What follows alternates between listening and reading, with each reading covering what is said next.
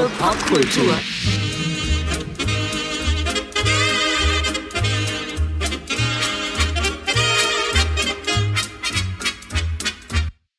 Hallo und herzlich willkommen zu Thousand Years of Pop Culture. mit dem heutigen Thema Episode 31, Teil 2 die 30er Jahre ab Marsch in den in den Untergang. Wir haben lange überlegt, äh, Ja. tagelang überlegt, Wochenlang. wochenlang Monate überlegt, Mhm. welchen Titel unsere Sendung äh, zum Thema 30er Jahre tragen soll. Ja. Äh, schwieriger als für die 20er, denn da gibt es ja verschiedenste Bezeichnungen. The Roaring Twenties, Ja, die wilden gab es eine 20er. große Auswahl, Die wilden 20er? kann man sagen. Kann man sagen. Ja. Die Bei den Ro- 30ern ist da irgendwie. Nee, Nee. nee, da ist schwierig. Schwierig. Ne? Bei all dem Positiven, was noch passiert ist, ist ja auch echt überwiegend Negatives passiert. Das muss man einfach sagen. Das stimmt. Ja. du wolltest ein bisschen Input wieder Ich wollte ein bisschen raushauen? Mhm. Input ra raushauen. Und zwar schauen wir mal auf den Bereich der Technik. Ja. Das ist ja auch mal ganz interessant. ja, Ne? stimmt. Ähm, also im Haushalt, das ist ja immer so mein, mein, mein Lieblingsthema, was war mit der Waschmaschine, das zieht sich ja durch unsere Jahrzehnte Folgen wie ein roter Faden. Die Waschmaschine ist wichtig, Leute. Ja, klar. Total wichtig. Klar. Wer will noch per Hand waschen? Niemand. Ja, aber tatsächlich, also ich habe da zu wenig gefunden zum Thema Haushalt in den 30ern, da hatte man echt andere Probleme. Ja. Ähm, es scheint wie in den 20ern gewesen zu sein. Und ähm, da wir auch immer noch in der Weltwirtschaftskrise steckten, ähm, ist es natürlich auch kein Wunder, dass man da jetzt nicht die Kohle hatte, sich ähm, den neuesten Toaster zu kaufen oder so. Zum Beispiel, genau. Zum Beispiel. Sandwich-Toast. Man hat noch äh, das Bügeleisen aufs Toastbrot gepresst. Je nach Fabrikat unterschiedliche Muster. Genau. Ja. Genau. Mudin, nee, Mudinex, gab es da nicht auch mal was? Ja, Molinex. Ja. Gab es damals. Ähm, gab's aber Wissenschaftler und Wissenschaftlerinnen wurden nicht müde, neue Dinge zu erfinden und, äh, und somit den Weg in die Zukunft auch zu weisen. Ne? Mhm. Äh, 1930 beispielsweise ging in Cambridge der erste Großrechner in Betrieb, also der gr- erste Großcomputer. Oh. So früh schon, krass. 1930, ja. Der arbeitete damals elektromagnetisch. Toll. Dann äh, im gleichen Jahr entwickelte die, Gesell die Technicolor Gesellschaft Ah, äh, genau da sind sie. ein Verfahren mit drei Grundfarben und durch eine entsprechende Mischung war die Wiedergabe aller Farben dann auch letztlich möglich und man begann beispielsweise auch Zeichentrickfilme von Walt Disney farbig auszustrahlen. Auch ganz, auch ganz schön aufwendig auch, ne? Ich denke auch, es gab insgesamt, glaube ich, ähm, vier oder fünf Verfahren letztlich, Ja. ähm, die dann quasi evolutionär aufbauten oder so. Ne? Also Ja. jedes Verfahren war dann schon ein bisschen ausgeklügelter und besser. Ja. Ähm, 1936 wurde ähm, der Aquacolor Farbfilm entwickelt. Oh. Aqua. Auch so früh. Ja. 1937 ähm, wurde die Golden Gate Bridge zu Ende gestellt. Kosten insgesamt unglaubliche 35 Millionen Dollar. 35 Millionen Dollar. Auch nach heutigem Verständnis eine unglaublich Ja, hohe Summe. ja. Geschweige denn damals. Aber wenn man mal drüber gefahren ist, weiß man Weiß auch, wo man, die es Kohle wurde, steckt. gut, es wurde gut angelegt, Ja. definitiv. Ein absolut mon- monumentales Ding. Ja, äh, insgesamt 2824 Meter lang Mhm. und die Brücke verbindet San Francisco mit dem nördlichen Kalifornien. Mhm. Am 10. August 38 gelang mit dem Passagierflugzeug FW 200, 200 Condor erstmals ein Direktflug, das wird auch nochmal in der Chronik später, ein Direktflug von Berlin nach New York. Ich glaube, das habe ich tatsächlich. Mit Sicherheit, da- davon gehe ich aus, ja. Ja. Und na klar, das war quasi der, der Startschuss für die Aufnahme von Fernflügen, wobei natürlich ähm, Otto Normalverbraucher dafür noch äh, einige Zeit würde warten müssen, bis das für alle erschwinglich werden würde. Ne? Klar, wer ist das eigentlich, dieser Otto? Ja, Otto. Normalverbraucher? Muss mal nachschauen im Telefonbuch. Da steht gleich hinter Max Mustermann. Max Mustermann, ja. ja, ja ähm, noch ein bisschen mehr zum Thema Erfindungen. Vorhin kurz erwähnt, 1930 der automatische Toaster wurde äh, erfunden. Empfunden. Einfach Rante reingehalten. Oh ja, ist fertig. Ja, und zwar von der McGraw Electric Company. 1931 gab es das Elektronenmikroskop, wurde in Deutschland entwickelt. Ja. 1932 die Polaroid-Fotografie. Krass. Toll, oder? Auch so früh Ja, schon. 32. Krass. 1933 gab es gleich mehrere Sachen, unter anderem Polyethylen, Stereoaufnahme, Jo. Ähm, und besonders äh, witzig, ähm, das erste Drive-In-Kino. Mhm. Dafür war zuständig ein gewisser Herr Richard M. Hollingshead. Der hat nämlich den Prototypen für ein Drive-In-Kino in seiner Einfahrt gebaut. Krass. Geil. 1934 wurde das Nylon empfunden. Erfunden. Oh, was habe ich denn? Du empfindest heute viel. ja. Aber Nylon natürlich extrem ähm, wichtig für die Nylonstrumpfhose. Empfindsam heute. Empfindsam. Ja. 1935 das Tonbandgerät. ja. Ähm, 1936 wurde die Minikamera erfunden. Ach, Ja, der deutsch-lettische Fotograf Walter Zapp erfindet eine. das passt auch so, oder? Zapp ist das Foto gemacht. geil. Ja, der deutsch-lettische Fotograf Walter Zapp erfindet eine Kleinstbildkamera, die nur Handteller groß ist. Die winzige Kamera wird für Nachrichtendienste in der ganzen Welt unverzichtbar. Sogar James Bond besitzt eine. Geil. Der Vorläufer der GoPro. Ja, in gewisser Weise, ja. Aber kleiner. Eine Kleiner. GoPro ist auch ein bisschen größer, oder? Ist eher so faustgroß, ne? Ja, so ungefähr. Ja. So, wie ihr das jetzt sehen könnt, wenn ich es zeige. Habe ich mal äh, vor ein paar Jahren zum ersten Mal in einem Flugzeug, vor drei, vier Jahren bei einem Kid, also bei einem, weiß nicht, wie alt war der, 13, 14 oder so, der saß da irgendwie in meiner Gott. Nähe neben mir und ich war so fasziniert. Ich dachte, geil, das musste haben. Super geil. Ja, das war auch so, so durchsichtig irgendwie und so cool einfach. Also es war eher so ein Lifestyle-Objekt, fand ich, Mhm. das ich mir gerne irgendwo hingestellt hätte.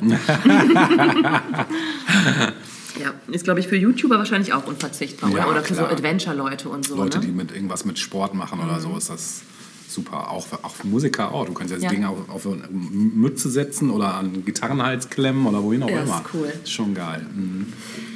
Äh, 1936 wurde der Hubschrauber er erfunden. Ah, Äh, von 1936 bis 39 das Düsenflugzeug. 38 das Fotokopiergerät, der Kopierer. krass. Ist cool, ne? Man kam denn der, das Faxgerät? Haben wir darüber schon mal gesprochen? Ich, Ja. ich liebe ja, äh, ja, ja, ich weiß. Deshalb, Faxen. deshalb frage Ja. ich danach. Ich glaube, das kam schon früher. ähm, und dann fand ich auch witzig, im gleichen Jahr 38 ähm, gab es die erste industrielle Herstellung von gefriergetrocknetem Kaffee. Hm. Und zwar durch Nestlé mit seinem Produkt Nescafé. Ach Quatsch, so früh schon? Krass. Da war der Antichrist schon am Start. Aber Nescafé ist dabei. Okay. Dann auch 38 der Kugelschreiber. Immer noch 38 Perlon. Geil. Ja. Auch 38 LSD. Hatten wir, glaube ich, Oh, auch schon mal ja, ja, kurz ja, ja, irgendwie angesprochen. Ne? Ja. Äh, und 38 die Kernspaltung. Ja, oh, das kam auch noch, stimmt. Ja, 1939 dann nochmal DDT, das Insektizid. Ja. Ja, dann nehme ich doch mal, übernehme ich doch mal mit der Chronik. Was sagen Sie dazu? Finde ich super. Ne, wir steigen, also es begab sich aber im Jahre 1933. Die Weimarer Republik war gescheitert. Ja. Kann man so sagen. Das Dritte Reich, in dem Adolf Hitler 33 die Macht dann als Reichskanzler übernommen hatte, war angebrochen. Es brach alle an. Die Nazis regierten Deutschland und um das zu untermauern, wurde dann Josef Goebbels zum Propagandaminister ernannt und es wurden neue Gesetze gemacht und ein sogenannter Aria-Paragraph machte die Juden zu Menschen, die nichts mehr in dieser Gesellschaft zu suchen hatten. Und sie waren von nun an Gewalt und Willkür ausgesetzt. Ja, das hatte wiederum zur Folge, dass Schriftsteller und Künstler das Land verließen, nachdem die Bücher ohnehin schon verbrannt worden waren. Albert Einstein sah sich auch gezwungen, in die USA zu fliehen und dort hatte äh, Präsident Roosevelt mit dem New Deal einen Reformweg eingeschlagen. Wer Deutschland nicht freiwillig verließ, wurde des Landes verwiesen, wie beispielsweise Kurt Tucholsky, der Schriftsteller. Ja, Regimekritiker und Nicht-Arier à la Couleur kamen in Konzentrationslager, aus denen die meisten dann nie mehr zurückkamen. Das erste KZ wurde in Dachau, nördlich von München, errichtet und ja, das war schon mal das. Die 10. Berliner Funkausstellung präsentierte den Deutschen den ersten Radio-Volksempfänger, der bald als Goebbels-Schnauze bezeichnet wurde, wegen der vielen Propagandareden des gleichnamigen Ministers. Ja, Propaganda kam auch auf die Leinwand. Der Sieg des Glaubens war ein Film, den die Regisseurin Leni Riefenstahl über den Reichsparteitag gedreht hatte und der wurde ein voller Erfolg. Nochmal so ein paar Eckdaten. Ähm, am 1. Februar ähm, wird der Reichstag auf Wunsch von Hitler von Reichspräsident Hindenburg aufgelöst. Und am 2. Februar bereits äh, erklärt Adolf Hitler dem, vor dem Reichsrat, dass er die Länder als historische Bausteine des Deutschen Reiches erhalten wolle und er strebe keine Zentralisierung um jeden Preis an. Ja, am 2. März, da erschüttert ein Erdbeben der Stärke 8,4 Japan, die Stadt Sanriku, und es gibt 2990 Tote. Die letzte Ausgabe des SPD-Blattes Vorwärts erscheint am 4. März 1933. Und am 1. April organisieren die Nazis äh, Boykott jüdischer Geschäfte, Anwaltskanzleien und Arztpraxen. Ja, am 1. Mai dann wird äh, mit der Machtübernahme Hitlers der 1. Mai auch erstmals ein gesetzlicher Feiertag. Und am 2. Mai werden dann bereits die Gewerkschaften in Deutschland verboten und die SA besetzt die Gewerkschaftshäuser und verhaftet die Mitglieder. Am 2. Juni, ähm, ja, da ähm, mit dem, ist es mit dem Ziel für Maßnahmen zur Hebung der Geburtenzahl und gegen die Rassenmischung und Entartung der deutschen Familie wurde vom Reichsministerium des Innern ein Rat für Rassenpolitik berufen. Ähm, am 3. Juli gibt es in der UdSSR Afghanistan, Res, äh, Estland, Lettland, Persien, Polen, also Iran, um genau zu sein, Polen, Rumänien und die Türkei unterzeichnen in London eine Konvention, die den Begriff des Angreifers definiert. Und ähm, am 3. August fand in Brüssel ähm, ein Kongress des Internationalen Gewerkschaftsbundes statt, der im Zeichen des Kampfes gegen den Faschismus stand. Am 2. September ähm, unterzeichnen Italien und die Sowjetunion in Rom einen Freundschafts- und Nichtangriffspakt. Und am 3. September fand in Prag am ein, äh, der 18. Zionistenkongress statt. Der aus Polen stammende Nahum Sokolov wurde als Präsident der Zionistischen Weltorganisation bestätigt. Zuvor hatte sich der Kongress an den an Völkerbund Genf, in Genf gewandt, um die Rechte der deutschen Juden wiederherzustellen. Genau. Ja, dann noch am 4. Dezember der frühere SPD-Reichstagsabgeordnete Gerhard Seeger floh aus dem Konzentrationslager Oranienburg bei Berlin. So viel erstmal an Chronik. Mhm. Gut, dann ähm, übernehme ich mal direkt. Ja. Und zwar würde ich mich jetzt gerne dem Thema Literatur widmen Sehr wollen. Ähm, mit einem kurzen äh, Exkurs zum Thema Exil. Ah.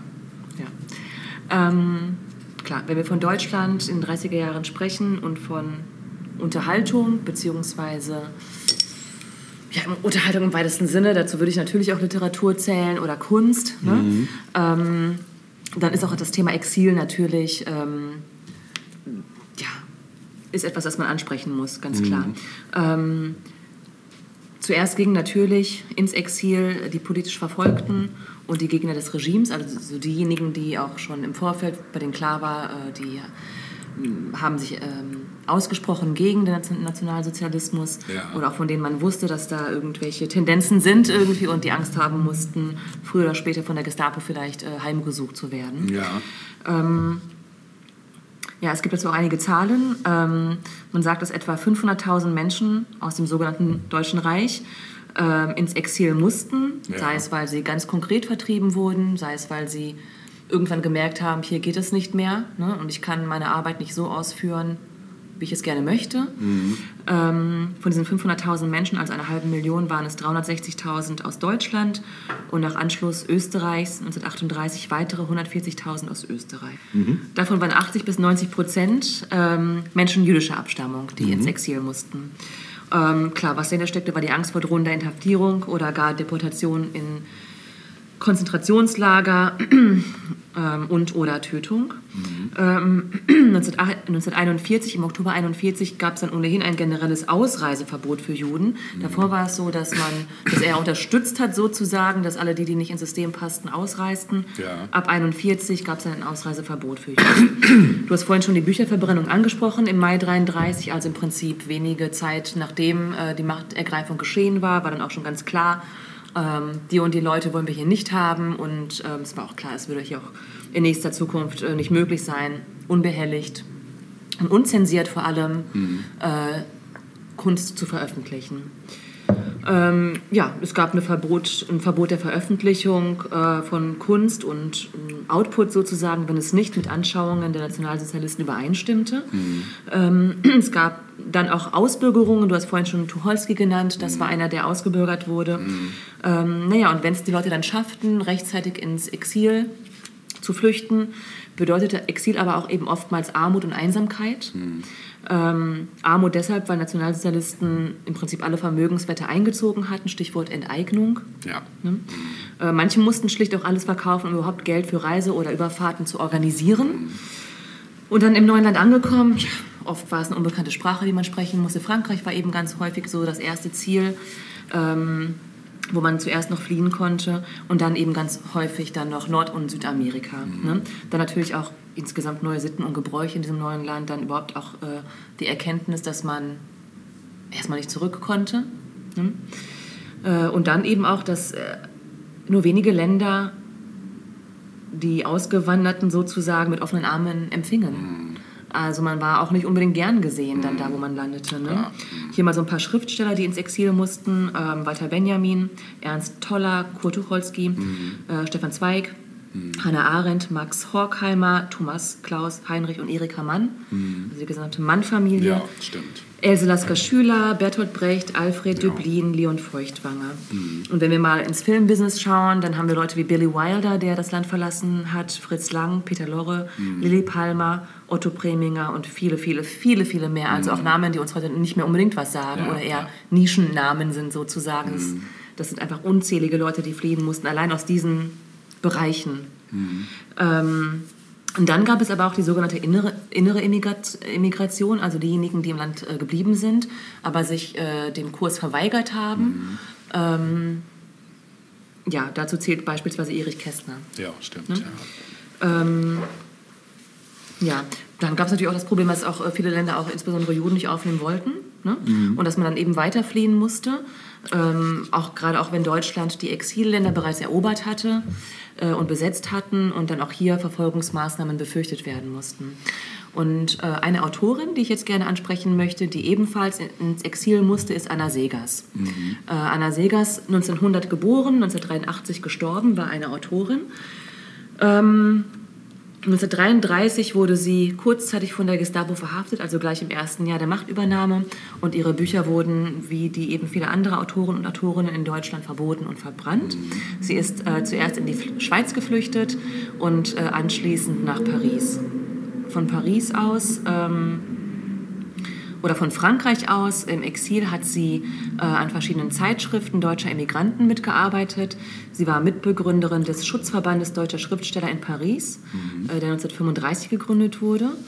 Und ähm, als dann deutsche Truppen Paris eingenommen haben, wurde ihr Ehemann in einem Lager interniert. Sie selbst konnte dann nach Südfrankreich, nach Marseille fliehen. Ähm, von dort aus hat sie sich dann äh, um die Bemühung ähm, hat sie sich äh, bemüht äh, um die Freilassung ihres Mannes und gleichzeitig auch um ein Visum nach Mexiko, wie viele andere, die damals in Marseille gestrandet waren. Ähm, das gelang ihr dann letztlich auch. Ähm, sie verblieb auch ähm, die die nächsten Jahre aktiv in ihrem Kampf gegen Antifaschismus. Da war sie eben ja, ähm, sehr weit vorne im Prinzip. Und ähm, sie hat zwei Bücher, die ich kurz ansprechen möchte, insbesondere das eine veröffentlicht, beide im Exil. 1942 ist das Buch Das siebte Kreuz erschienen. Und das ist ein Buch, das mir ähm, eigentlich erst spät aufgefallen ist. Also in, in Westdeutschland äh, ist es mir nicht als Schul Schullektüre untergekommen. In der DDR war es Pflichtlektüre an Schulen, Ah, okay. äh, zu Recht auch. Ja. Ähm, so, und das Buch hat sie angefangen 1938. Also noch äh, zu einer Zeit, als noch nicht das komplette Grauen äh, klar war, als auch noch vieles, was noch grauenvoller sein würde, äh, erst ähm, umgesetzt werden würde durch die, durch die Nazis. Ähm, das hat sie im Exil in Südfrankreich angefangen zu schreiben. Die Story ist die, es geht, die Hauptfigur ist der Kommunist Georg Heißler äh, und mit ihm sechs weitere KZ-Insassen in einem, ja, in einem Konzentrationslager, denen die Flucht aus eben jenem KZ gelingt, ähm, nachdem sie einen Wärter niedergeschlagen haben. Es werden sofort Suchtrupps, Suchtrupps losgeschickt und äh, einer dieser äh, sieben Geflohenen ähm, wird dann auch direkt äh, wieder gefangen und ähm, dann eben zurückgeholt ins, ins Lager. Ähm, es gibt einen Kommandanten namens Fahrenberg in diesem Roman, der dann im Lager alles absperrt und sieben Platanen kappen lässt, also quasi die Baumkronen kappen lässt und mit einem Querbrett äh, an diese Platanen genagelt, ähm, an jedem Stamm quasi Folterkreuze ähm, aufstellt. So. Und ähm, er schwört, dass alle innerhalb von sieben Tagen wieder da sein würden und dann eben an diesen Kreuzen hängen würden, sozusagen. Ähm, ja, was letztlich folgt für die Geflohenen, ist eben die Flucht und das ständige Verstecken müssen. Und das am Beispiel der Hauptfigur Georg Heißler. Ähm, der flieht erst einmal aus der Umgebung um Mainz herum Richtung Frankfurt. Mhm. Ähm, parallel zu seiner Flucht äh, wird dann auch eben ein bisschen am Rande auch die Flucht der anderen Insassen gezeigt, äh, die es geschafft hatten zu fliehen. Ähm, er trifft auf seinem Weg ähm, unter anderem auch einen der anderen Geflohenen, der sich stellen möchte. Ähm, aber Georg selbst versucht eben über Freunde und Bekannte Hilfe zu bekommen. Mhm. Und ähm, mal gelingt ihm das, mal nicht. Es ist immer wieder die Angst äh, des Entdecktwerdens. Ähm, er hat dann gewisse Namen, die er dann versucht aufzuspüren, um da irgendwie weitere Hilfe zu bekommen, sei es nun Geld, sei es einfach Unterschlupf. Mhm. Und immer wieder ist es die Frage derjenigen, bei denen er auftaucht, ähm, nach Verrat oder Hilfe, also helfen wir ihm oder verraten wir ihn und äh, die Entscheidung zwischen Denunziation oder Solidarität. Mhm. Ähm, das ist so die Grundstory. Ich will natürlich nicht sagen, wie es ausgeht am Ende, ob Georg die Hauptfigur es schafft oder nicht und ja. äh, wie das mit ihm weitergeht. Das ist eine absolut ja, dringliche Empfehlung.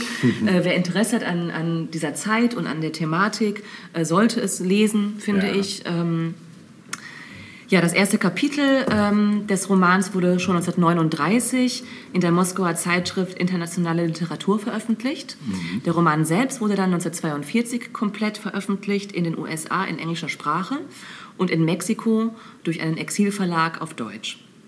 Ähm, die erste deutsche Erscheinung ähm, war 1948 im Aufbauverlag. Mhm.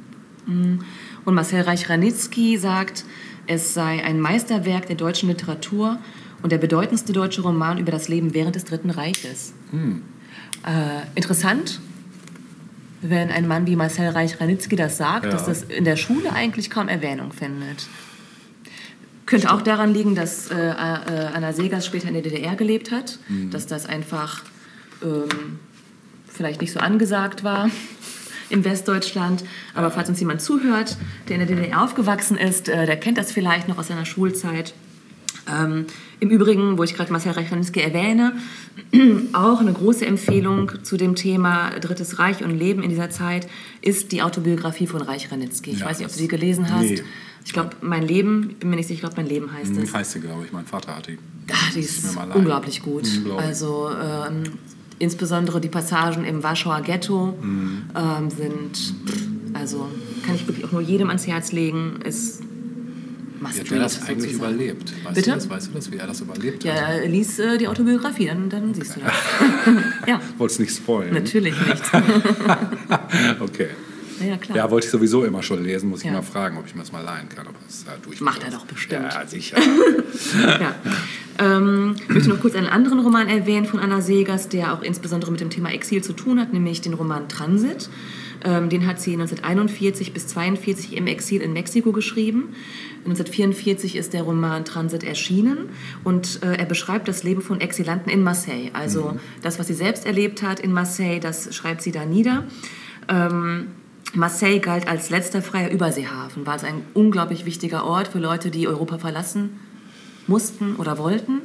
Ähm, und die meisten Exilanten hofften dort äh, auf ein Visum für die Überfahrt nach Nord- oder Südamerika. Ähm, das Buch Transit gilt auch als Meisterwerk, und zwar als Meisterwerk der Exilliteratur in der Zeit des Nationalsozialismus. Mhm. Also auch, ist nochmal ein bisschen anders, ähm, auch stilistisch finde ich noch ein bisschen anders als das siebte Kreuz, mhm. aber auch auf jeden Fall lesenswert und äh, bietet sich auch an, dass man das so ein bisschen im Tandem liest, finde ich. Ja, ähm, Musik habe ich auch rausgesucht. Ja. Und zwar habe ich mir jemanden rausgesucht, der selbst ähm, ins Exil musste äh, ein ähm, Komponist, nämlich Franz Wachsmann. Mhm. Und es gibt so einige Komponisten, die am Ende in Hollywood gelandet sind und Filmmusik mhm. dann letztlich geschrieben haben. Ähm, es gab auch so den einen oder anderen, der damit nicht ganz so zufrieden war, weil es letztlich so ein bisschen auch eine... Ähm, während sie in Deutschland als die großen Komponisten gefeiert wurden oder aufkommende Kom Kom Komponisten, war äh, das Komponieren von Filmmusik galt als nicht ganz so anspruchsvoll. Ah, ja. Und deswegen ähm, verlor sich auch so ein bisschen was an ähm, Reputation sozusagen für, diese, für diese Leute. Äh, ich glaube, dass Franz Wachsmann das so nicht wahrgenommen hat, denn er hat richtig viel geschrieben, richtig, richtig tolle Sachen auch. Er war selbst insgesamt neunmal für den Oscar nominiert. Äh, Für seine Filmmusiken zweimal erhalten, unter anderem für Sunset Boulevard, den wir hier auch schon mal Oh, ja. vorgestellt haben, von Billy Wilder. Ja. Ähm, er selbst ist 1934 geflohen, hat die Filmmusik zu Frankensteins Braut geschrieben Krass.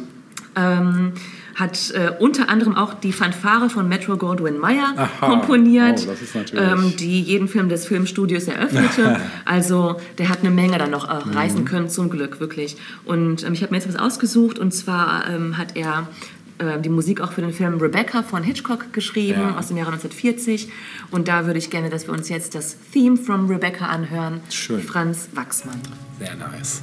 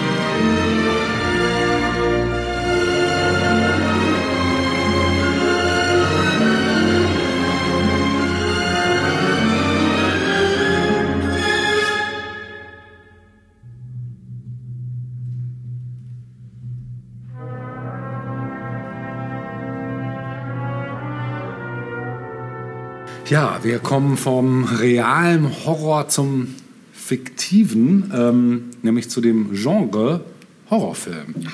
Der, dieses Genre äh, er- erlitt nämlich einen Boost in den 30ern. Nicht erlitt, sondern erfuhr. genau, vielleicht kurz was zum Genre, das kennt ja nun jeder. Ne? Also es ist ja ein Genre, was dazu, darauf ausgelegt ist, beim Zuschauer Gefühle der Angst, des Schreckens und der Verstörung auszulösen. Ähm, ja, oftmals, äh, jedoch nicht zwangsläufig, treten dabei übernatürliche Akteure oder Phänomene auf, von denen eine zumeist lebensbedrohliche oder aber auch traumatische Wirkung auf die Protagonisten ausgeht. Und äh, die deutsche Bezeichnung Gruselfilm wird tendenziell eher für ältere Horrorfilme. Gruselfilm. Ja, jemand? ja klar. Schon, ne? Kann man sagen. Ich unterscheide da auch heute noch. sag mal. Ja, zwischen Grusel und Horror. Grusel ist so Thriller oder was? Nicht unbedingt. Nee, Grusel ist eher so, das können so Geistergeschichten sein. Oder so, ja, wo so Spuk und sowas Ja. ist. Und Horror ist für mich eigentlich immer Oh ja, gleichbedeutend stimmt. mehr mit so auch Blut und, Ja, das stimmt. ne, und mehr, mehr, mehr, also noch was noch mehr an die, ja, Ja. Mhm. genau. Also heißt nicht, dass Gruselfilme nicht an die Substanz gehen. Äh, Ich habe ja, gucke ja auch gerne mal eine gruselige Serie, da bist du ja nicht so ein Ja. Fan von. Ja, mal Ich- so, mal so. also zum Beispiel diese The Haunting of Bly Manor zum Beispiel fand ich war eine der genialsten neuen Gruselserien ever, weil das war einfach wirklich so Grusel, wie man sich das vorstellt. So. Mhm. So mit Geistern und so. Ja, Mhm. genau. Und das war Und wirklich Toten. gut gemacht. Ne? Und tolle Story auch. Also ist zwar hat nichts mit den 30ern, wobei doch, hat doch ein bisschen was damit zu tun, weil es gibt immer Zeitsprünge. Und da sind die 30er natürlich auch ein Bestandteil von. Genau. Mhm. Aber darauf wollte ich nicht hinaus, sondern eher, dass sich so äh, in den 30ern ja nun eben der Tonfilm rasch durchsetzte und die Möglichkeit brachte, eben Horrorfilme noch realistischer äh, zu inszenieren, als bis dahin möglich war. Und zum Beispiel gelten zu dieser Zeit so als die wichtigsten Werke natürlich Dracula von 1931 mit dem guten alten Herrn Lugosi, mhm. Bela, in der Rolle, Rolle des äh, Blutsaugers, sowie Frankenstein natürlich auch 31 mit Boris Karloff als Monster. Absolute ja. Monumente eigentlich auch. Ne? Beide. Und äh, ich war damals so als kleiner Junge immer fasziniert von Frankensteins Monster. Ich fand das einfach immer. Ich ja gar nicht so. Ja, ich fand den so gruselig. Mhm. Ja, ja, das natürlich. Also, ja. Das hat mich halt fasziniert, so ja. diese komische Kopfform und diese, mhm. diese Stange da, die er da im, im Kopf und im Hals stecken hatte, für eben, um ihn da per Blitz zu beleben, ne, so als Anode und Kathode. Ja, und beide Interpretationen wurden dann eben so, so zum klassischen Bild dass man mit den Figuren Dracula und Frankenstein verband, obwohl Frankenstein eigentlich nur der Wissenschaftler war und nicht das Monster selbst. Das habe ich damals halt auch gar nicht ja, gerafft. Nein. Für mich war Frankenstein immer. Monster, ja. ja. genau. Für mich war Frankenstein immer das Monster. Genau. Ne? genau. Ja, ja auch so Frankenstein. Ja, genau.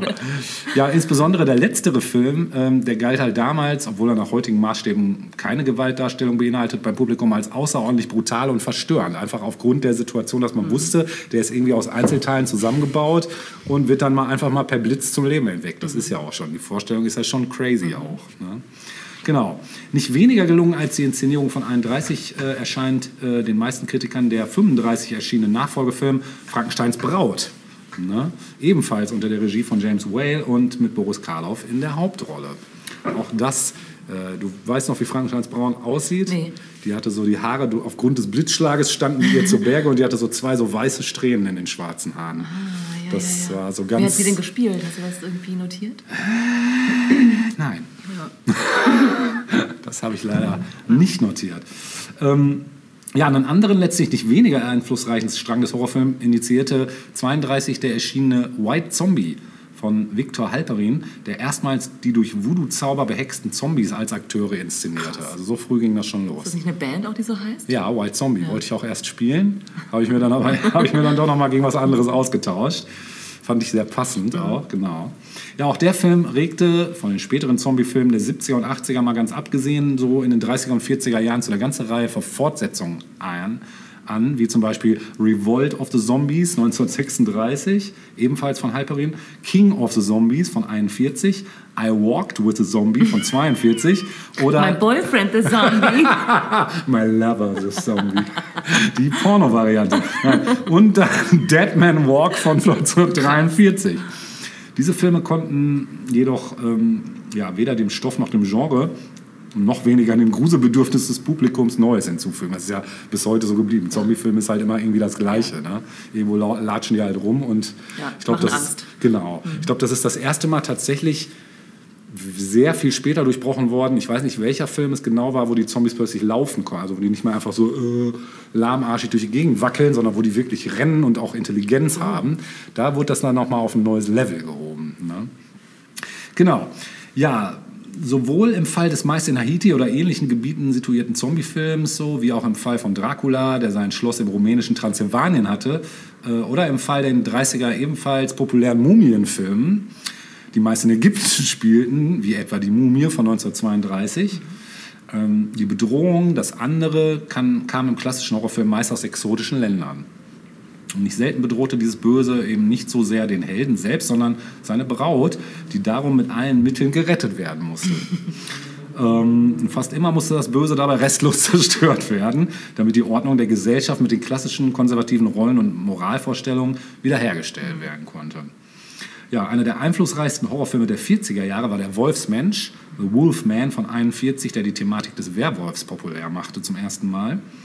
Im Anschluss hieran äh, prägte dann der Produzent Val Newton, beginnt mit dem Film Katzenmenschen, Cat People von 42, den sogenannten denkenden Horrorfilm, der den Schrecken vorrangig in der Vorstellung des Zuschauers entstehen ah, lässt cool. und ihn nicht in platter Form direkt auf der Leinwand mhm. zeigt.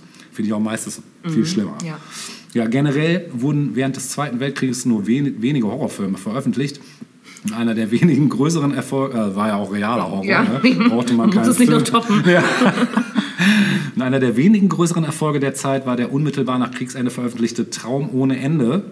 Äh, auf Englisch heißt er Dead of Night von 45. Ein surrealistischer Episodenfilm, in dem Albtraum und Wirklichkeit zunehmend ineinander verschwimmen.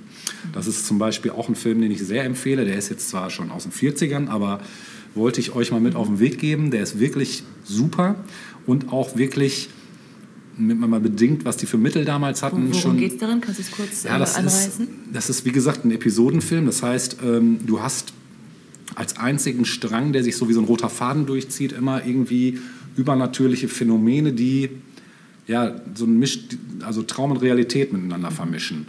Wo du irgendwann nicht mehr weißt, ähm, ist das jetzt, passiert das gerade real oder ist das ein Traum. Mhm. Ne? Es gibt eine Szene, die ich nie vergessen werde, ist, wo so ein Bauchredner mit seiner Puppe. Mhm, das ist allein ist ja schon gruselig. Arbeitet und diese Puppe dann versucht, von ihm Besitz zu ergreifen. Und das ist so psycho. Ehrlich, das ist wirklich so psycho, aber so genial weil er kommt halt auch nicht drum rum, dann eben diese Puppe zu zerstören, weil das der einzige Ausweg ist, den er darin sieht, das abzuwenden, das Unheil, diese Puppe jetzt irgendwie zu zertreten. So, damit endet diese Szene. Die ist relativ kurz, aber die ist schon, die hat eine gewisse Wucht. So. Genau. Ja, und da dachte ich mir, musikstücktechnisch, was spielen wir denn da mal Schönes? Dachte ich mir, fiel mir der britische Musiker Momos ein. Kennst du den eigentlich? Nein. Ja, den möchte ich euch auch mit auf den Weg geben. Der hat eine unglaubliche Output an LPs. Ich glaube, es gibt über 20 Alben von dem Typen, der sich darauf, dadurch hervortut, immer sehr spitzzüngig, zynisch, sarkastische Texte zu schreiben, die aber sehr geil sind und immer so ein bisschen den Spiegel vorhalten. Auch teilweise sehr anzügliche Texte. Also ich glaube, es gibt keine Platte, wo nicht mindestens fünf anzügliche Songs drauf sind, aber alles immer mit einem mit Niveau. Also nicht platt und nicht sexistisch oder sonst irgendwie, sondern weiß ich auch nicht, der, der hat es irgendwie drauf. So. Also schreibtechnisch, literarisch und auch musikalisch ist das Ganze so irgendwo poppig, elektronisch. Er hat eine sehr angenehme Stimme, wie ihr gleich hören werdet. Wir hören von ihm das Stück Puppenspieler und Puppen. Ventriloquists and Dolls. Viel Spaß damit.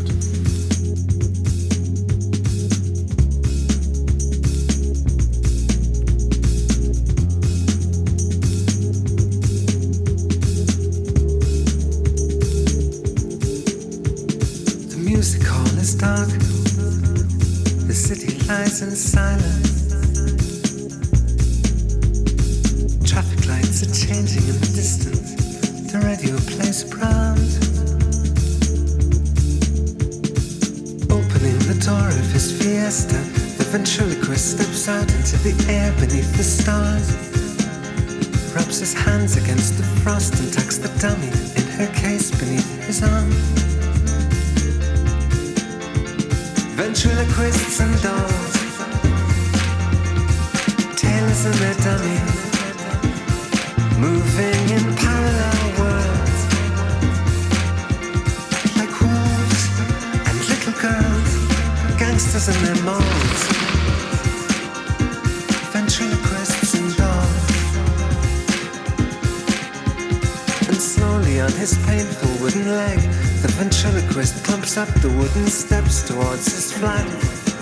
A single room filled up with mannequins and dangling from the beams untangled strings, a marionette.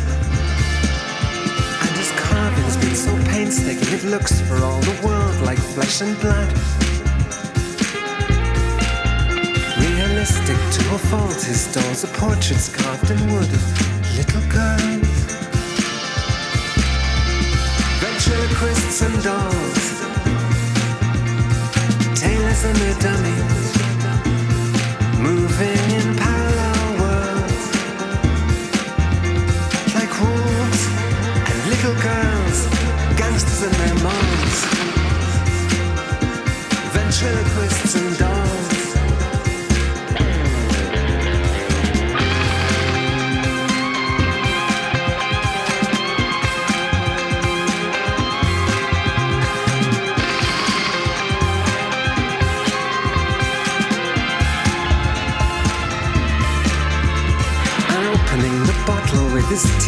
He pours the beer into the beer glass on the bed.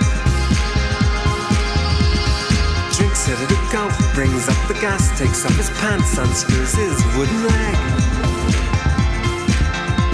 And though his face is frighteningly ugly and he takes her by surprise and very fast.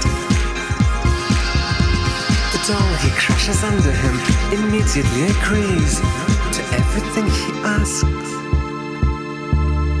Ventriloquists and dolls, tailors and moving in parallel worlds, like wolves and little girls, gangsters in their molds, ventriloquists and dolls.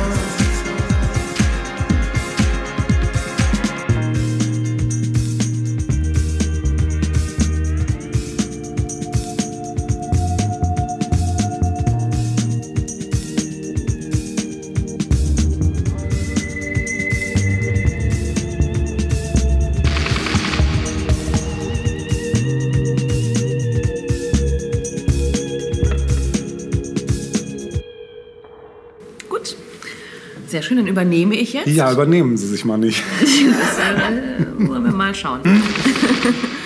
ähm, wir verlassen das düstere Deutschland und suchen Zuflucht in Amerika. Natürlich, wo auch Natürlich, sonst. wo auch sonst. Gelobten Land. Im gelobten Land und kommen zu einem Film, den du unter Umständen auch vorbereitet hast. Das ist jetzt die große Mist. Frage. Bin ich gespannt. Der Film ist aus dem Jahr 1939, aber da hat es ja so einiges Großartiges gegeben. Und Das ich, habe mich, stimmt. ich habe mich für einen Film entschieden, der bis heute die Massen begeistert, insbesondere die Kinder begeistert. The Wizard of Oh, Oz. den habe ich auch Hast genommen. auch? Ja, sicher Ja, habe dann- ich den. da. Das ist dann steig geil. ein. Das ist geil. Dann steig ein. geil. Ja, also es war mir eigentlich schon klar, dass, oder die Wahrscheinlichkeit war sehr groß, dass Ja. du auch M haben würdest und eben diesen Film. Ja. Das sind einfach, Gespannt, wie viele Überlappungen da noch kommen. Weiß ich nicht, werden wir sehen, aber das war mir relativ klar, dass das unter Umständen auch kommen könnte von Ja, dir. sehr gut. Soll ich mal wieder ein bisschen anfangen Auf jeden Plot Fall. Ja, so? ja, ne? plaudern Sie mal. Ich plaudere. Also, auf Deutsch, der Zauberer von Oz. Ich glaube sogar, dass der damals das Zauberhafte Land Ja, hieß. richtig, ne? Ich glaube, so haben wir es eher kennengelernt, glaube ich, als das damals im. Fernsehen lief. Genau. Von 1939, also aus dem Jahr, in dem der Zweite Weltkrieg begann. Das äh, muss man auch nochmal sich vor Augen Das sollte führen. man noch mal ganz deutlich Genau, erwähnen. ja. Ja. Das ist ja ohnehin ein, eine, ein, ein Wechselbad der Gefühle, wenn es um die 30er Jahre geht und unser Thema.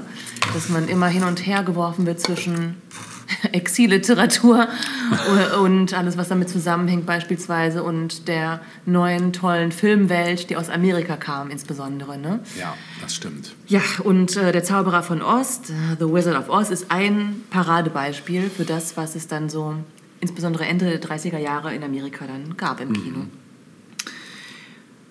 Es gilt als Musical-Fantasy-Film, so wird er beschrieben mit äh, Horrorelementen. Fantastical. Mhm.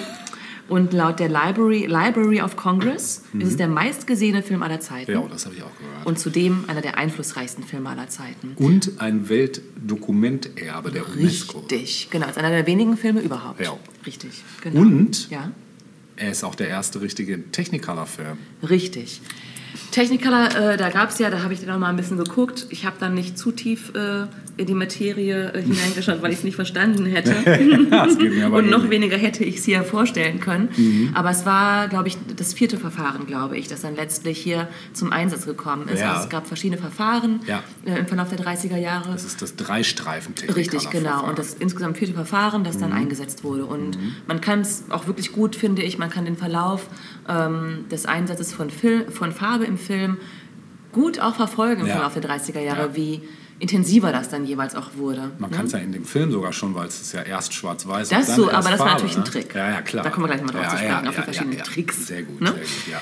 So, ähm, achso, meistgesehener Film, darauf komme ich später nochmal zu sprechen. Das ist jetzt nicht unbedingt, ähm, dass da besonders viele Leute ins Kino gelaufen sind, um den Film zu sehen, sondern später die Wiederholungen, die im Fernsehen gezeigt Ja. wurden. Ne? Also es ist einfach ein Dauerbrenner. Ja, definitiv. Ne? Ein ja. Dauerbrenner. Habe ich mich auch immer darauf gefreut, auf den Film, in der mal wieder kam. ja.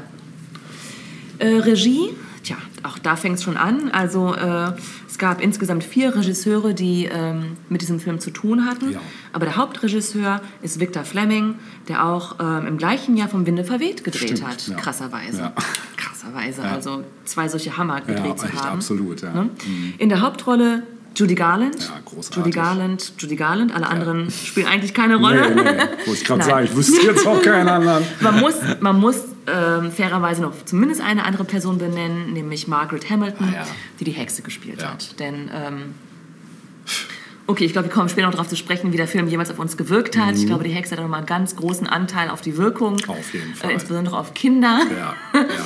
Ähm, ja, worum geht's in diesem Film? Also das Ganze beginnt, wie du es gerade schon kurz erwähnt hast, äh, in einem sepiafarbenen Ton in Kansas. Kansas. Dort lebt Dorothy Mhm. mit ihrer Tante und ihrem Onkel auf einer Farm.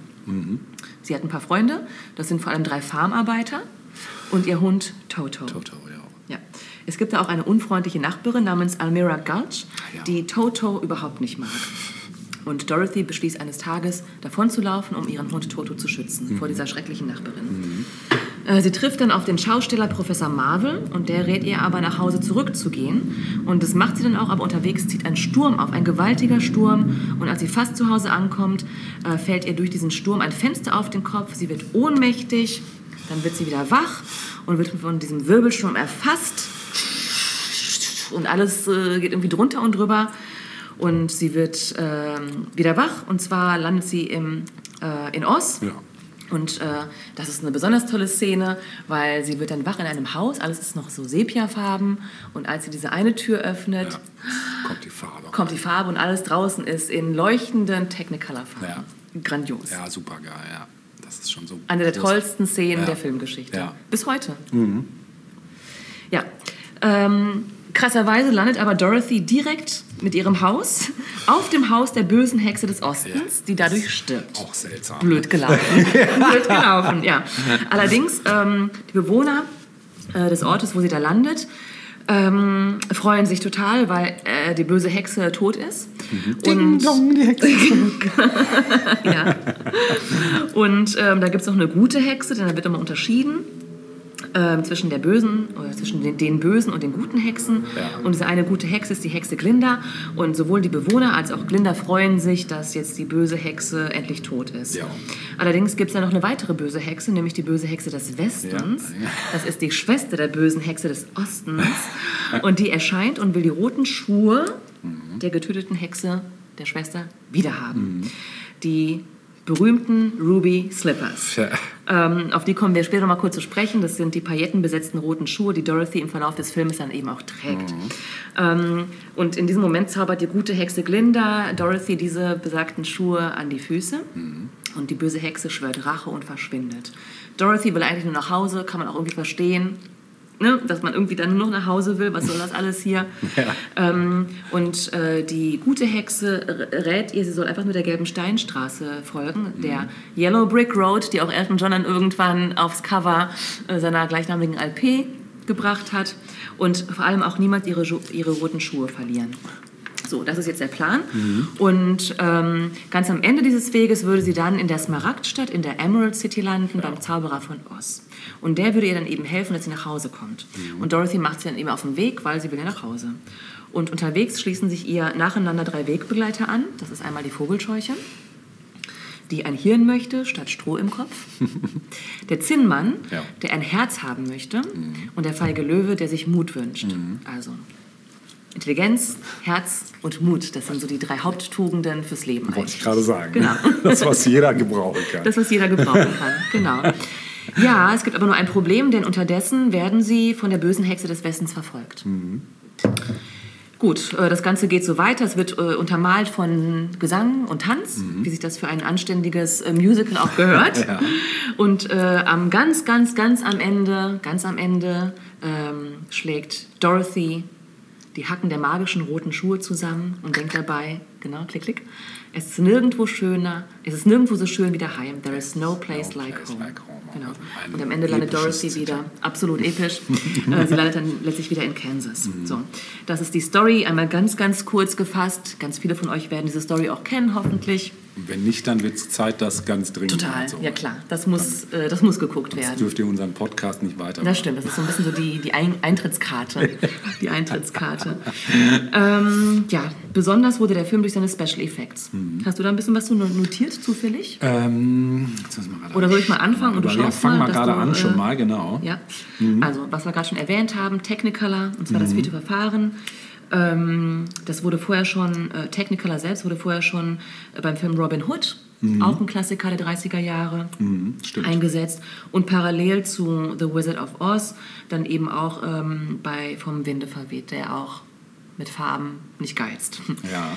Ähm, am aufwendigsten beim Filmen war die Tornadoszene Oh zu ja. Mhm. Beginn. Also äh, das äh, ja, musste erstmal irgendwie hin, hingekriegt werden sozusagen. Das war wohl sehr CGI war noch aufwendig. nee, mhm.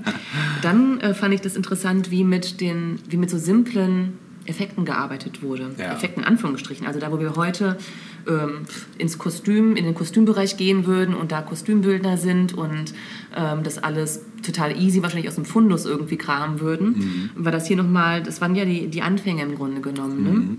Also der Zinnmann beispielsweise wurde mit Aluminiumpuder geschminkt und entwickelte daraufhin eine allergische Reaktion, kam ins Krankenhaus. Ähm, es war eine, eine lebensbedrohliche Situation für ihn Krass. tatsächlich und er musste ersetzt werden. Also der Ursprungszinnmann ist nicht ähm, im weiteren Verlauf des Filmes eingesetzt worden, er wurde ersetzt durch einen anderen Schauspieler. Krass. Das wusste ich auch nicht. Dann äh, das Kostüm des Löwen. Für das Kostüm wurde echte Löwenhaut und echtes Löwenfell benutzt. ja. Das grüne Gesicht der Hexe. Die Hexe hat ein grünes Gesicht ähm, und die Schminke enthielt giftiges Kupfer. Oh, Ja, musste mit Aceton entfernt werden. war auch sehr grün. Ja, sehr grün und wahrscheinlich auch sehr gefährlich Ja. für die Haut. Aceton auch nicht unbedingt gesund. Auch nicht geil, nee. Mhm. Und was auch noch eingesetzt wurde, mehrfach auch etwas, das überhaupt nicht gesund ist, nämlich Asbest. Oh, Ja, wurde mehrfach eingesetzt, unter anderem als Schneeersatz, der auf Dorothy fällt. Ist das nicht schrecklich? oh, oh. Wenn Lima heute kein Asthma hat, weiß ich es auch nicht. Ganz schlimm. Ja. Ähm, ja, der Film wurde für mehrere Oscar nominiert, unter anderem als bester Film. Äh, diese Trophäe für diese Kategorie ging dann aber an vom Winde verweht. Mhm. Es wurde der Oscar vergeben für den besten Song. Mhm, Kommen wir gleich nochmal drauf zu sprechen, denn ich weiß nicht, wie es dir geht, aber ich hatte das eigentlich geplant, das dann auch zu spielen. Ich glaube, dann nicht nur den gleichen Da Film, sondern auch den ja, gleichen Da Song. führt kein Weg dran vorbei. Nee, definitiv nicht. Ja, hast du noch ein bisschen was? Ja, also äh, ich könnte noch was zu dem Song sagen. Mm, Der ähm, wurde 2004 nämlich vom American Film Institute in die Liste der 100 Years, 100 Songs. Also, Somewhere Over the Rainbow natürlich. Natürlich, genau. Auf Platz 1 der 100 besten amerikanischen Filmsongs aller Ja, Zeiten. welche andere wäre denn da sonst noch gewesen? Fällt Also, mir auch nee, keiner ein. nee. Spontan nicht. Definitiv nicht. Auch 20 Milliarden Mal gecovert worden, natürlich, Ja. zu Recht. Ja, und das Lied sollte zunächst aus der Endfassung nämlich rausgeschnitten werden, da die Produzenten, Produzenten fanden die Nummer klinge zu erwachsen Ach, und zu reif für einen Kinderfilm. Ja. Krass. Mhm, das ist auch krass. Ne?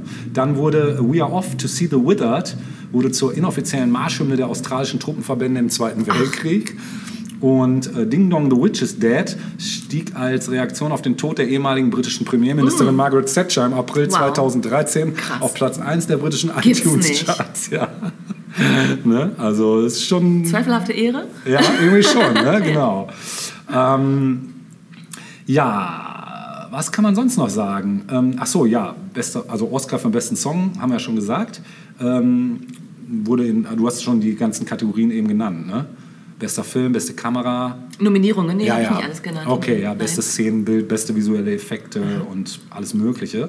Genau, und wurde dann noch in das National Film Registry der Vereinigten Staaten aufgenommen, 1989.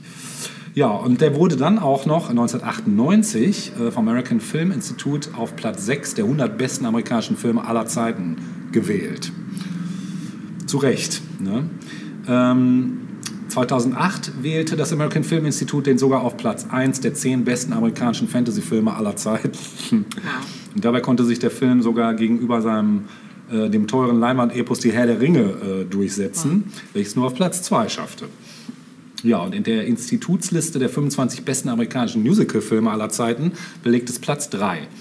Und außerdem wählte das Institut die böse Hexe des Westens, die von Margaret Hamilton dargestellt wird, auf Platz 4 der Top 50 amerikanischen Filmschurken aller Zeiten. Ja, vielleicht dazu mal ganz kurz. Ich Ja. weiß nicht, wie es dir geht, Ja. aber ich finde es bis heute schwierig, diesen Film zu gucken. Ja, ja, die ist heavy, Weil ja. einfach diese Hexe so ich- unglaublich krass ist. definitiv. Ich habe hier gleich noch ein paar Fun Facts. Da geht es auch um sie kurz. Ah, cool. Mhm. Aber ich fand, also bis heute finde ich sie einfach so gruselig. Absolut gruselig. ja. Absolut. Aber weißt du, was ich auch richtig gruselig fand? Ich fand den Zauberer selbst auch gruselig. Auch. Der war, Der war so ein, aber ja, er war ein bisschen ambivalent. Ja, ja, genau, war genau. Ein bisschen dösig ja, vielleicht dösig, auch? Mhm. aber ich fand so, wie er auch dargestellt ist, war ja schon, die Technik war ja schon faszinierend. Ja. Also wie das da rein projiziert wurde und so Ja. genau. Also das war ja schon die hohe Kunst der Ja. Tricktechnik für damalige Verhältnisse. Fand ich als Kind total faszinierend. Genau, und ähm, dann vielleicht noch ganz wichtiges Thema, äh, das Weltdokumentenerbe der UNESCO nahm den Film 2007 als eins von bisher sechs Dokumenten der Vereinigten Staaten auf. Das ist also auch krass. Und die Munchkins, also die... Ja, Kleinwüchsigen, ne? Genau, äh, wurden im November 2007 mit einem gemeinsamen Stern auf dem Hollywood Walk of Ach, Fame geehrt. Ja, finde ich auch super. Was ich dazu noch gelesen habe, ist, dass wohl einer der Beteiligten, glaube ich, da nochmal eine Vereinigung gegründet hat für die Rechte von Kleinwüchsigen. Stimmt, das habe ich auch gehört. Genau.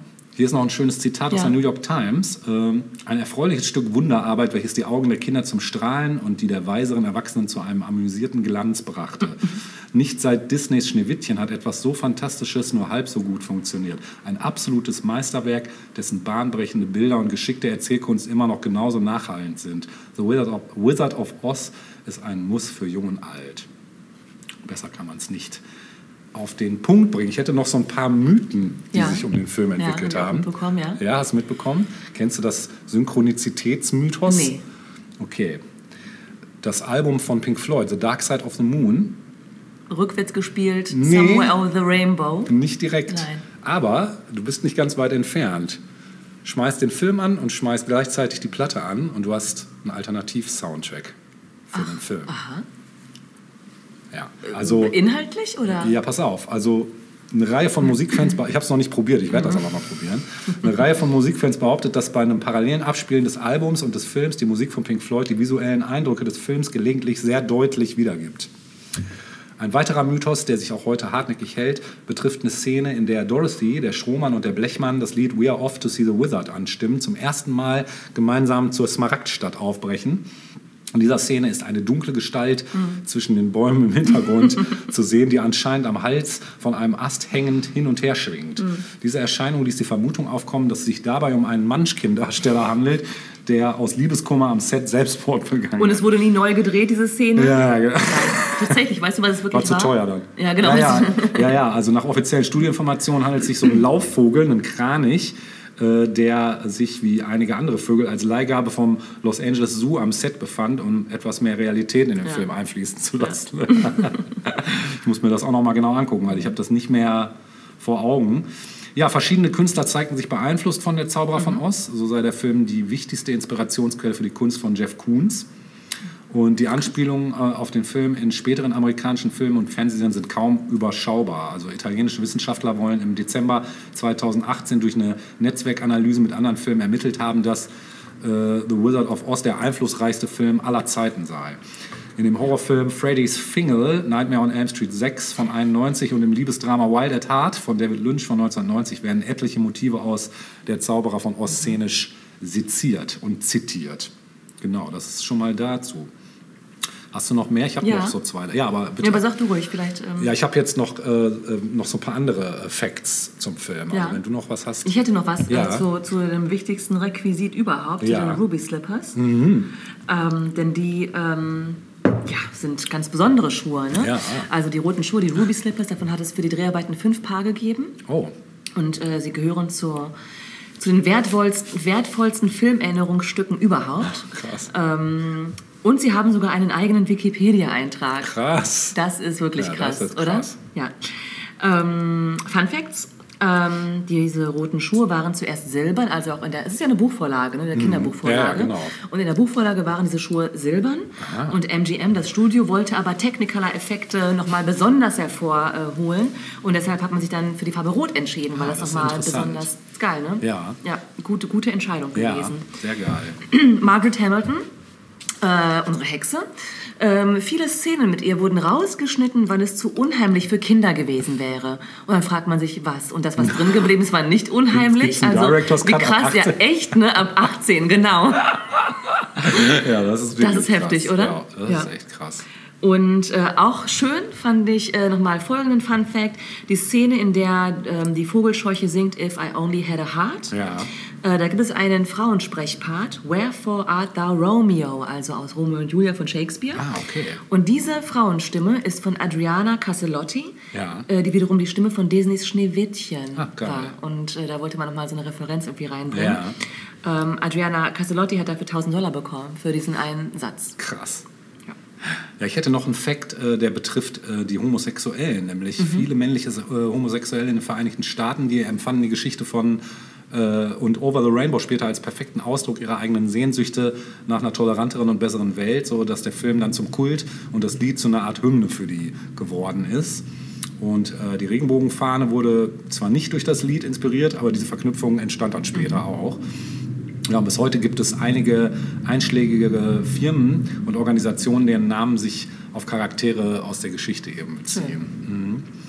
Ähm, ja, außerdem gibt es natürlich auch noch, gab es auch Fortsetzungen, äh, Prequel und Wiederaufführungen. Und 85 drehte Walter Murch basierend auf weiteren Buchvorlagen äh, Frank äh, Baums für die Disney Studios Oz eine fantastische Welt, in der das Märchen Dorothy Gale nach ihrer Rückkehr nach Kansas für verrückt gehalten wird, in eine Nervenklinik eingewiesen wird und anschließend erneut nach Oz gerät. Kenne ich nicht, habe ich nicht gesehen. Aber dann den äh, 2013 die Verfilmung von Sam Raimi für Disney, äh, die fantastische Welt von Oz äh, in 3D, den habe ich in der Tat gesehen und der war besser als ich dachte. Der ist von der Kritik nicht so gut weggekommen.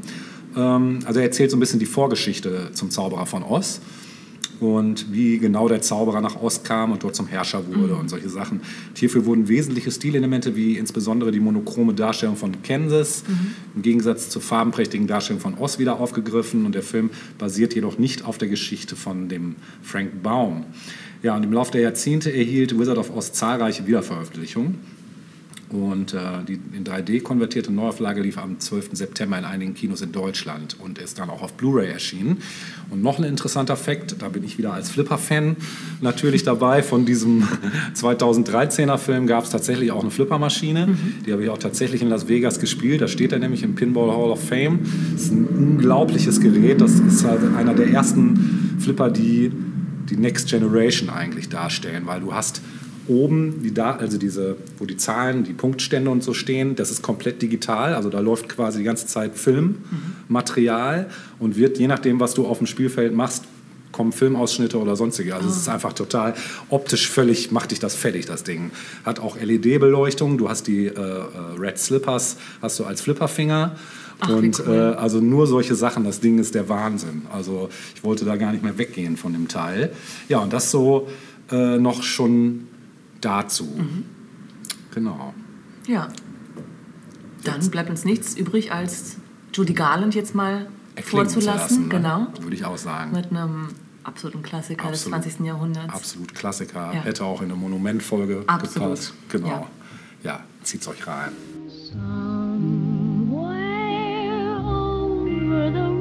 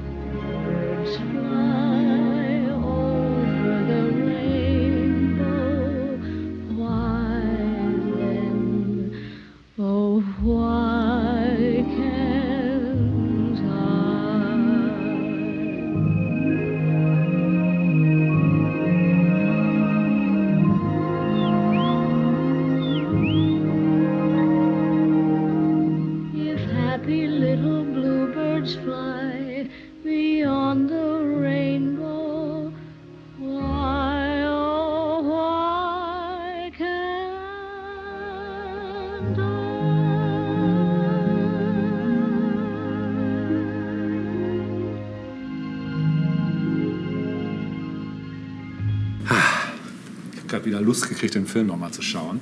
Ja. Kommen wir von dem schönen Regenbogen zurück in die harte Realität des Jahres 1935.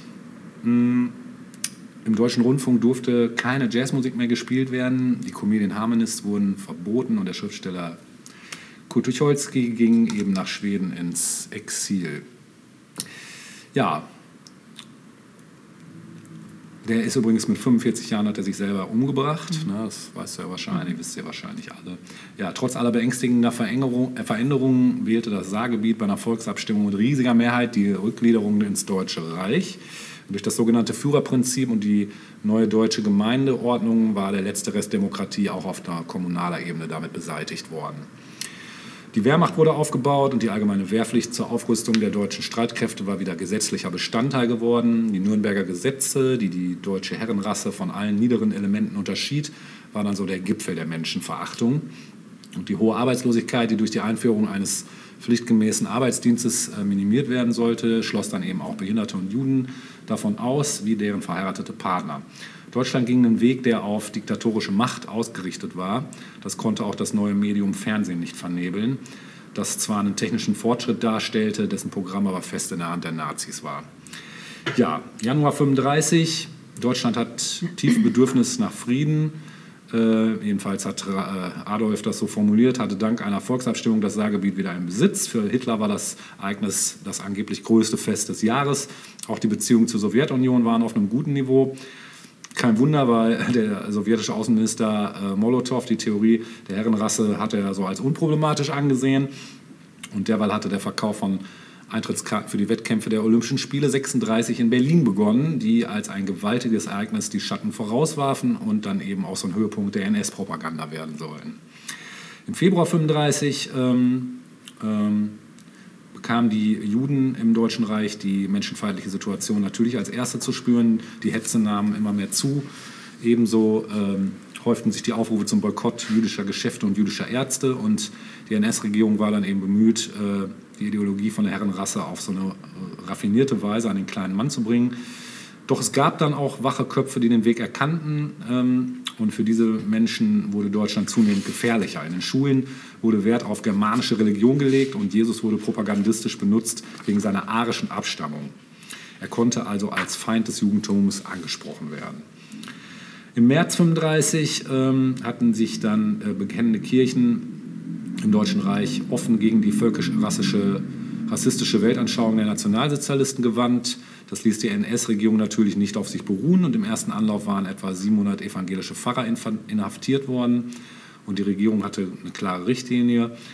Der Versailler Vertrag wurde als nicht vorhanden betrachtet, jedenfalls nahm ihn die NS-Regierung nicht so ernst und als die allgemeine Wehrpflicht in Deutschland wieder eingeführt wurde.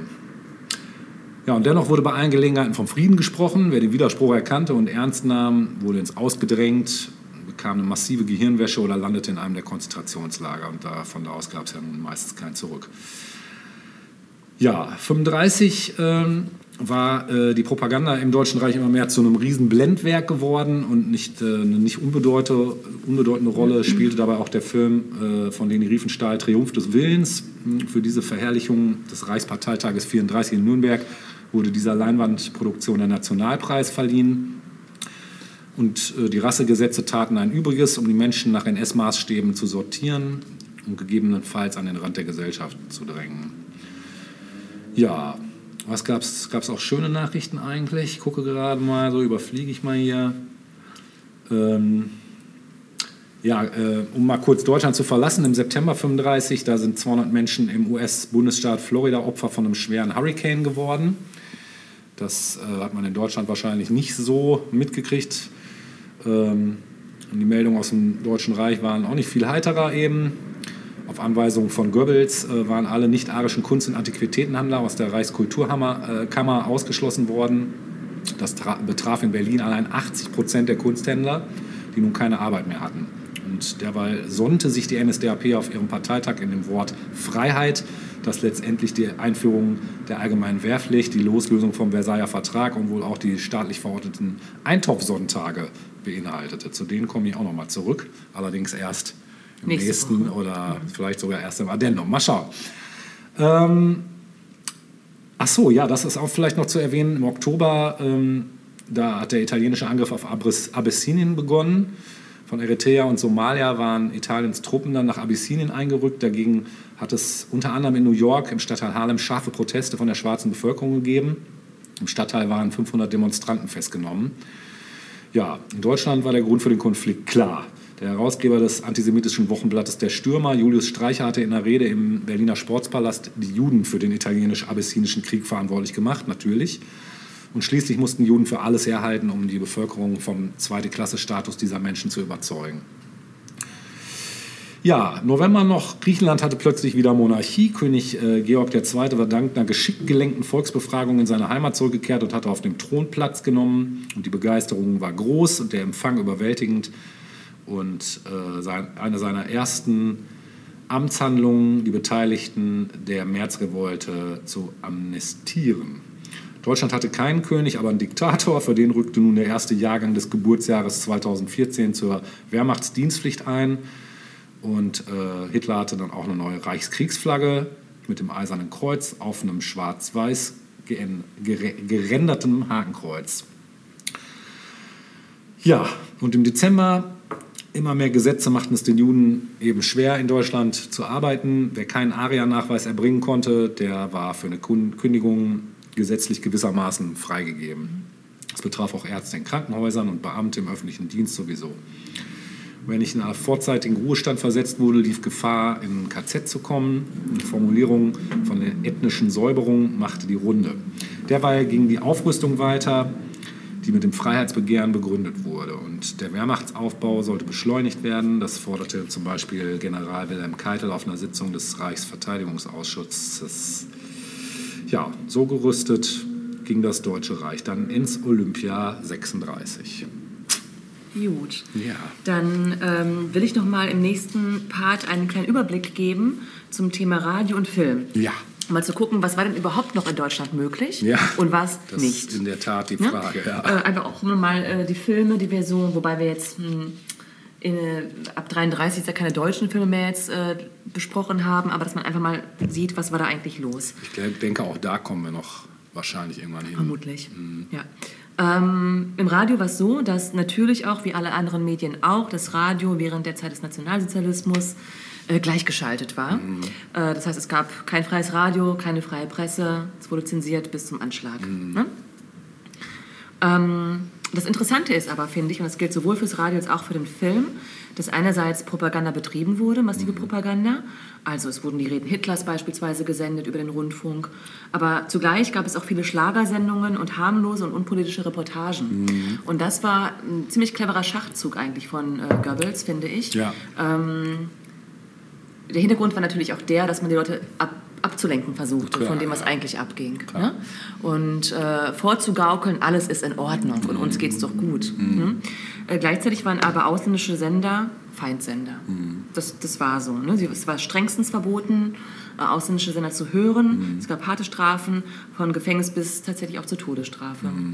Wirklich krass, wenn man sich mal vorstellt, du machst das Radio an und musst, wir kennen es auch aus anderen Filmen, die die Zeit irgendwie behandeln, dass es heimlich gehört werden musste. Ne? Ähm, für diejenigen, die sich aber trauten, sogenannte Feindsender zu hören, äh, waren das aber war das ein Quell der wichtigen Informationen, was eigentlich außerhalb dieses Reiches irgendwie vor sich ging. Ne? Insbesondere nach Ausbruch des Krieges berichteten dann die ausländischen Sender, insbesondere BBC, ähm, auch über andere Neuigkeiten vom Kriegsgeschehen an den verschiedenen Fronten. Also natürlich bemühte sich Deutschland, das möglichst schön zu reden und zu sagen, hier ein nächster Etappenerfolg, ein nächster Etappenerfolg. Aber all das, was eben nicht so nach äh, Willen des äh, neuen Deutschlands sozusagen lief, ähm, wurde halt nicht übertragen oder gezeigt. Ja. Ähm, britische Nachrichten gab es dann auch irgendwann in deutscher Sprache, weil man wusste, dass Deutsche heimlich zuhörten, was ich echt toll finde, muss ich sagen. Ja. Also unglaublich wichtig auch. Ähm, Und am Ende von solchen Sendungen wurde darauf hingewiesen, dass die Hörer auf jeden Fall wieder den Sender verstellen sollen. Krass. Ja. ja, im Film sah es nicht anders aus. Ne? Ähm, zum einen eben zensiert, zum anderen aber auch ähm, eine, ein wichtiges Propagandamittel der Nazis. Ähm, noch mal ein paar Infos zum Thema Anzahl der Kinobesuche. Also in der, Zahl von 33, in der Zeit von 33 bis 39 stieg die Anzahl der Kinobesucher von 250 Millionen auf 600 Millionen pro Jahr. Krass. Mal zum Vergleich. Heute gehen pro Jahr ca. 200 Millionen Menschen ins Kino und damals 600 Millionen pro Jahr. Krass. Ja. Selbst im Jahr 43, also mitten im Zweiten Weltkrieg, zählte man, noch eine, zählte man eine Milliarde. Kannst du es selbst Ja, das kann ja gar nicht sein. Okay, das checken wir nochmal. Ja. Unzählig viele, wahrscheinlich eine Million. Wahrscheinlich habe ich Ja. mich hier vertippt einfach. Ja. Ähm, Kinobesucher. Also Kino war das Medium zur Zerstreuung einerseits, ähm, aber natürlich auch, weil die Wochenschau gezeigt wurde, hatten wir auch schon in den 20ern. Es war natürlich auch ähm, eine Möglichkeit, an Nachrichten zu gelangen, äh, ne, selbst wenn sie noch so gleichgeschaltet waren. Mhm. Ja, stimmt. Ähm, ja, welche Filme schauten die Leute denn eigentlich? Also es gab ähm, die reinen Propagandafilme, wobei das aber nur einen geringen Teil ausmachte. Ähm, also letztlich nur 10 Prozent äh, der gezeigten Filme waren reine Propagandafilme. Darunter eben Triumph des Willens, hast du schon erwähnt, Jud Süß oder auch Hitler, Junge Quacks, äh, Quecks. Ja. Ähm, das waren so bekannte Filme. Äh, ansonsten war eben Goebbels der Meinung, zu viel Propaganda würde schaden. Ähm, die meisten Filme waren deshalb auch unpolitisch. Ähm, ja, gleichzeitig eben, wie gesagt, war das alles insgesamt im Reichsministerium für Volksaufklärung und Propaganda, also dem Propagandaministerium unter Goebbels ähm, unterstellt. Ähm, Im Film selbst, im Filmbetrieb selbst durften nur arische Darsteller und Mitarbeiter arbeiten, also sogenannte arische Leute. Und äh, kurz nach Machtübernahme der Nationalsozialisten wurden dann auch direkt etwa 3000 Juden, die beim Film beschäftigt waren, entlassen. 3000 Leute direkt. Heftig. Ähm, viele jüdische Schauspieler oder auch Regisseure mussten auswandern. Das hatten wir auch schon im Bereich Exil kurz angesprochen. Ne? Äh, am 10. Januar 1942 wurden alle staatlichen Firmen zur UFA Film GmbH zusammengefasst. Ähm, und ansonsten die Art der Filme, das waren dann eben vor allem Komödien, Liebesfilme und Abenteuerfilme, also auch das, was wir in anderen Ländern, insbesondere aus Amerika kannten, das wurde auch in Deutschland gedreht. Ähm, Schauspieler, und das finde ich ist ein sehr interessantes Thema, Schauspieler, die schon vor 33 beliebt waren und bekannt, spielten weiterhin, sofern sie keine Juden waren. Und ähm, beliebte Schauspieler waren Hans Albers, Heinz Rühmann und äh, ansonsten Zara Leander und äh, Marika Röck. Und amerikanische Fu Filme wurden bis zum Kriegsbeginn gezeigt und danach komplett verboten. Ähm, das Thema ähm, beliebte Schauspieler, die während dieser Zeit auch gedreht haben und auch profitiert haben, äh, also beispielsweise Heinz Rühmann, werde ich vermutlich noch mal nächste Woche anschneiden. Cool. Ähm, weil das, finde ich, auch nochmal ein ganz interessantes Thema ist und die Frage, warum wir so Leute wie Heinz Rühmann oder Hans Albers auch im Nachkriegsdeutschland noch abgefeiert haben. Wie das denn möglich sein konnte. Sehr gutes Thema. Und jetzt übergebe ich an dich. Okay, aber nicht dich.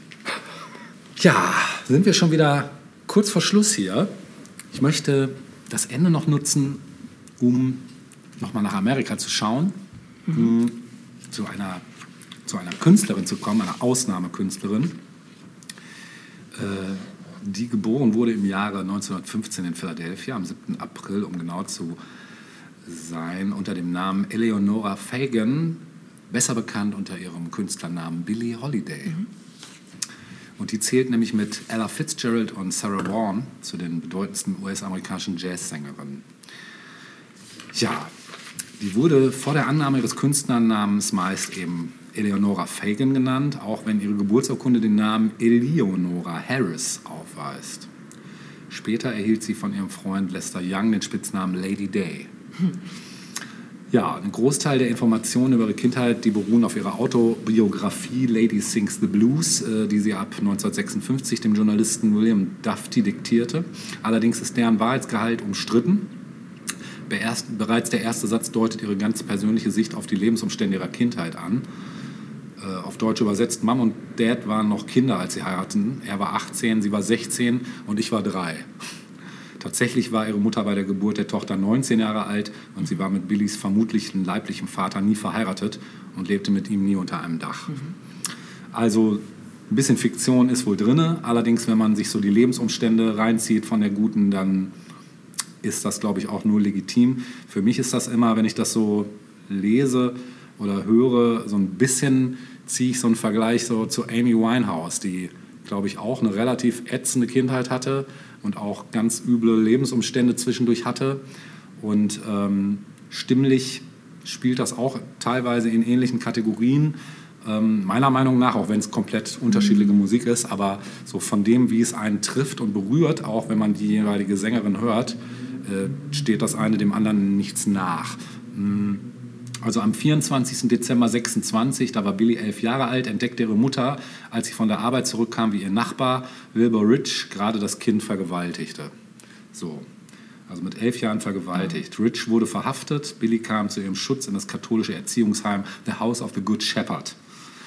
Mit zwölf wurde Billy aus dem Erziehungsheim entlassen und kurz darauf äh, begann ihre Mutter dann in einem Bordell zu arbeiten. Billy arbeitete dort ebenfalls als Botenmädchen. Hier lernte sie dann auf dem Grammophon des Etablissements die Musik von Louis Armstrong und Bessie Smith kennen und nach ein paar Monaten wurden Tochter und Mutter während einer Razzia verhaftet. Danach zog die Mutter dann nach Harlem und ließ ihre Tochter abermals bei Martha Miller zurück. Billy arbeitete damals vermutlich noch einige Zeit in einem Bordell in Baltimore als Prostituierte und in der Zeit begann sie mit dem Singen. Anfang 29 folgte sie dann ihrer Mutter nach New York. Und die dortige Vermieterin Florence Williams betrieb ein Bordell, in dem Mutter und die 13-jährige Tochter für 5 Dollar pro Freier als auf. Prostituierte arbeiteten. Ja. Am 2. Mai 29 kam es erneut zu einer Razzia und wieder wurde Billy verhaftet und kam ins Gefängnis. Erst im Oktober desselben Jahres wurde sie wieder entlassen. 29 äh, begann die dann in Clubs unter dem Namen Eleanor Harris aufzutreten. Unter, ach so, Quatsch, nein. Da begann sie dann unter dem Namen aufzutreten, unter dem sie später bekannt wurde, Billie Holiday. Er setzt sich zusammen aus den Vornamen der äh, Stummfilmschauspielerin Billie Dave und dem Nachnamen ihres vermutlichen Vaters Clarence Holiday, wobei sie ihren Nachnamen anfänglich noch Halliday schrieb. Anfang 33 wurde sie vom Plattenproduzenten John Hammond und Bernie Hannigan entdeckt, die von ihrem Improvisationstalent sehr beeindruckt waren. Man organisierte im November 33 Aufnahmen mit Benny Goodman für die 18-Jährige. Sie nahmen die Songs Your Mother's Son-in-Law und Riff in the Scotch auf. Und letzterer wurde mit einer Auflage von 5000 Stück Billie Holidays erster Hit. 35 sang sie Saddest Tale in Duke Ellingtons Symphony in Black, A Rhapsody of Negro Life. Ja, und 39 sang sie erstmals den Song Strange Fruit, der auf dem gleichnamigen Gedicht des jüdischen Lehrers Abel Meropol, alias Lewis Allen, basiert und eindringlich die Lynchjustiz an Schwarzen thematisiert. Während die Produzenten von Columbia äh, das Thema zu heiß fanden, erklärte Commodore Records sich bereit, es aufzunehmen und die Platte wurde einer ihrer größten Erfolge. Seither verband das Publikum Billie Holiday mit diesem Stück und wollte es immer wieder von ihr hören. Die Aufführungen, Aufführungen im Café Society waren minutiös inszeniert. Bevor sie das Stück sangen, ließ sie das Publikum vorher von den Kellnern um Ruhe bitten. Das Licht wurde während des langen Intros runtergedimmt und ein einziger Scheinwerfer erhellte Billie Holidays Gesicht. Und mit dem Verklingen des letzten Tons erlosch das Licht, worauf sie dann im Dunkeln verschwand. Und dieses Lied möchte ich jetzt hier gerne als Rausschmeißer spielen. Fantastische Nummer. Ja, auch textlich Äh, vor allem, ja. also auch als Gedicht. Kennst ja. du das Gedicht? Ja, klar. Ah, alles ja, klar. Ja, klar.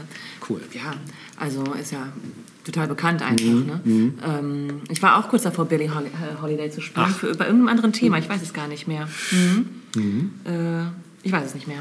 Ja, aber dann gefiel mir die. Version nicht so, wie ich es gerne gehabt hätte. Und, ja. Aber schön, dass jetzt doch noch gespielt wird. Ja, auf jeden Fall. Ich werde das Video auch verlinken, weil da sieht man auch die Performance. Die ist zwar aus den 50ern, aber das ist egal. Das tut dem Ganzen keinen Abbruch. Ähm, gebt euch das in seiner Gewalt.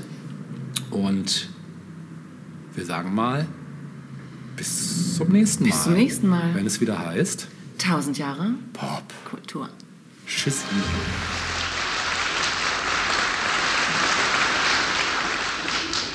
And now a little tune written especially for me. strange fruit.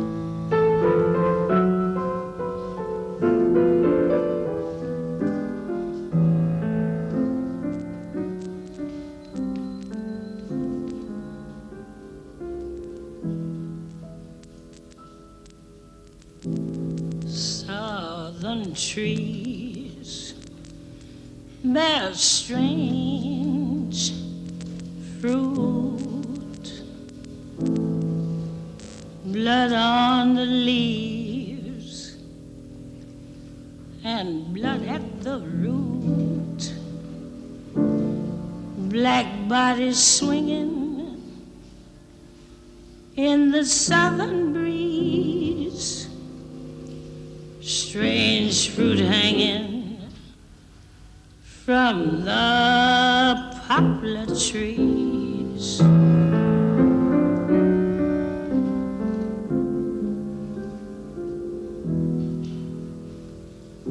Pastoral scene of the gallant South the bulging eyes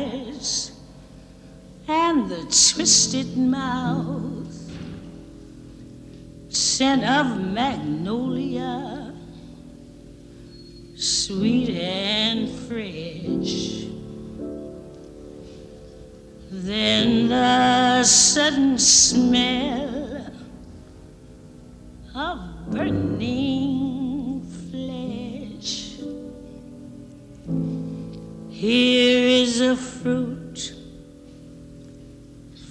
the crows to pluck, for the rain to gather,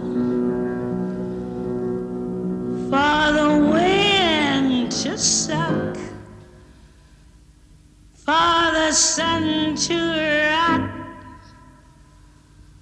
for the tree to drop.